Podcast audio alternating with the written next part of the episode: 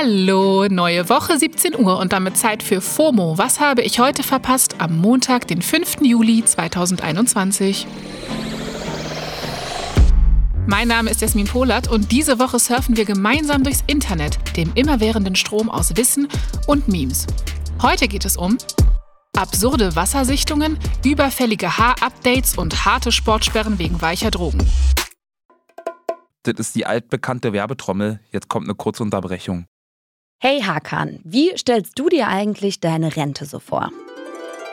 Oh, also erstmal gottlos ausschlafen, dann Cappuccino machen an der Siebträgermaschine, mit dem Cappuccino dann zum Fenster, Fenster aufmachen, in den Garten gucken, Kaffee genießen beim Ausblick auf die reifen Tomaten, dann mache ich einen Spaziergang durch meinen Garten, guck so, wie alles schön gereift ist, dann gehe ich in den Jacuzzi, mache mir schönen Champagner auf. Ja, also irgendwie so. Boah, das klingt auf jeden Fall traumhaft. Aber Jacuzzi, Champagner, wie willst du das alles leisten können? Äh. Tatsächlich ist in jüngeren Generationen jetzt schon klar, dass die staatliche Rente für sie nicht reichen wird. Aber ich zum Beispiel weiß auch gar nicht so richtig, was ich jetzt schon tun könnte, um für mein Alter vorzusorgen. Dafür gibt's natürlich Unterstützung. Unser Werbepartner Clark hilft euch, mehr aus eurer Rente rauszuholen. Die bieten unverbindliche Vergleiche verschiedener Altersvorsorgen an und gestalten euch ein persönliches Angebot, das genau zu euren Bedürfnissen passt. Außerdem könnt ihr mit Clark auch alle eure Versicherungen managen. Also ihr könnt die Versicherungen, die ihr schon habt, da hochladen und somit den Überblick bewahren. Wenn ihr euch jetzt anmeldet und zwei Versicherungen hochladet, also zum Beispiel eure Hausrat und eure Fahrradversicherung, dann bekommt ihr einen 30 Euro Shopping-Gutschein geschenkt. Euer Code für den Gutschein ist FOMO24. FOMO natürlich groß geschrieben. Den Link findet ihr auch in den Show Notes. So, und ich gehe jetzt mal meinen Jacuzzi planen. Werbung Ende. Na, wie war euer Wochenende? Falls ihr jetzt sagt, oh nee, war nicht so toll, bringe ich mal ein bisschen Perspektive in euer Leben. Sofern ihr nicht am Golf von Mexiko wart und das brennende Meer löschen musstet, war euer Wochenende gut, beschließe ich jetzt. Ja, wirklich. Das Meer hat gebrannt. Vor der Halbinsel Yucatan hatte nämlich eine Unterwasserpipeline offenbar ein Gasleck und diese unglaublichen Bilder waren ab Samstag in all meinen Timelines.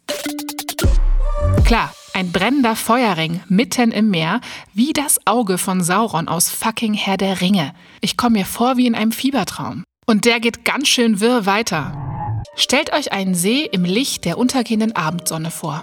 Okay, von der Seite kommt ein elektrisches Surfboard reingefahren. Okay, auf dem Surfboard steht Facebook-Gründer Mark Zuckerberg in Shorts.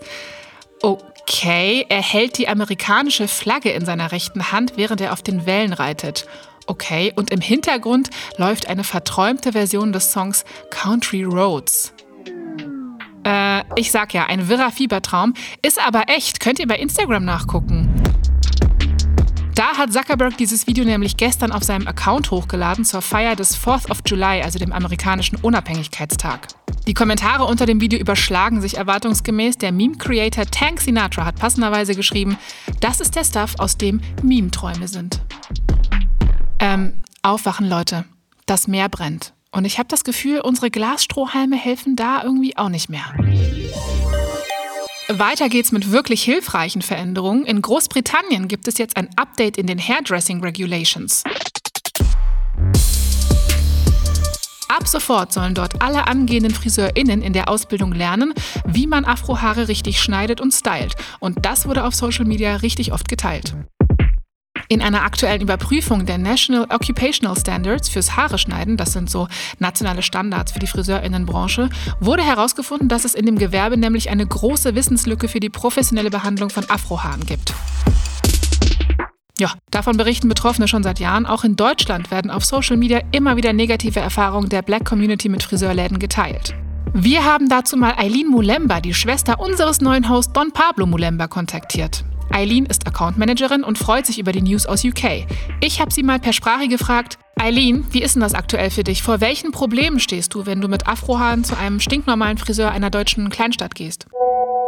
Ich würde aktuell nicht in einen konventionellen Kleinstadt-Friseursalon gehen, in dem Menschen arbeiten, die nicht wissen, wie sie mit meinem Afrohaar umzugehen haben.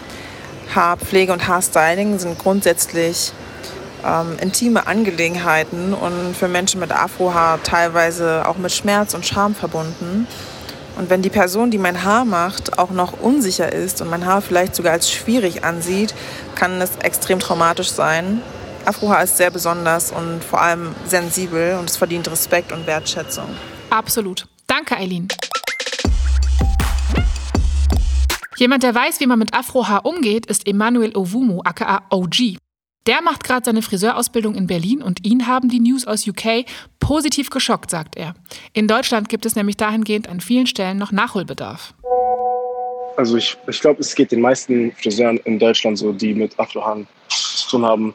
Das meiste, was wir können, haben wir uns meistens selber beigebracht, beziehungsweise haben von Mentoren gelernt, die sich das selber beigebracht haben, weil, weil es einfach in Deutschland noch keine Möglichkeit gibt, äh, sowas beigebracht zu bekommen. Was ich voll schade finde, weil ich meine, die Welt ist bunt und nicht nur einseitig. Voll. Wie fändest du das denn für die Ausbildung in Deutschland?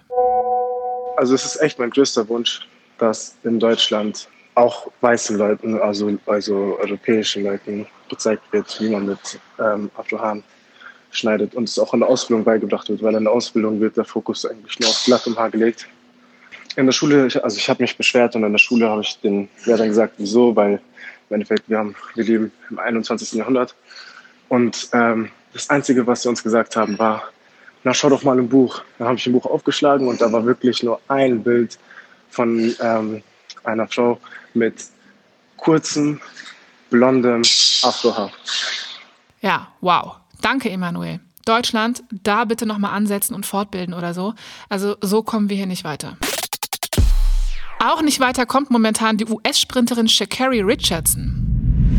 Ab dem 23. Juli finden ja in Tokio die Olympischen Spiele statt und Richardson war eine große Medaillenhoffnung im US-Team. Tja, und dann gab es nach den Qualifikationen einen Drogentest und bei dem wurde die 21-Jährige positiv auf THC, also Cannabis, getestet. Hä? Ist doch in so vielen US-Staaten legal, denkt man jetzt erstmal, aber laut den Regeln der Sportverbände natürlich immer noch nicht. Jetzt ist Richardson für einen Monat gesperrt und kann somit nicht in ihrer Paradedisziplin bei den Spielen antreten. Richardson hat sich in Interviews entschuldigt und erklärt, dass der kürzliche Tod ihrer Mutter und ihre allgemeine psychische Verfassung Auslöser dafür waren, dass sie Cannabis konsumiert hat.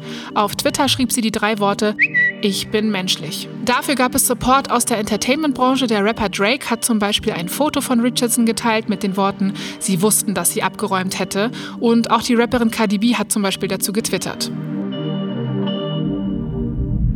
Die Sperre hat in den USA aber auch eine Debatte ausgelöst, ob Marihuana überhaupt als verbotene Substanz für SportlerInnen gelten sollte. Macht jetzt ja vielleicht nicht unbedingt äh, schneller, sag ich mal. Eine Chance, dass Richardson doch noch bei Olympia antritt, gibt es. Der Staffellauf über 4 mal 100 Meter findet nach Ablauf ihrer Sperre statt. Darüber müssten der US-Leichtathletikverband und das Nationale Olympische Komitee dann allerdings noch entscheiden. Schauen wir also mal, wer den längeren Atem hat. Mir geht er jetzt aus. Das war's für heute mit FOMO. Wir hören uns morgen wieder hier auf Spotify. FOMO ist eine Produktion von Spotify Studios in Zusammenarbeit mit ACB Stories.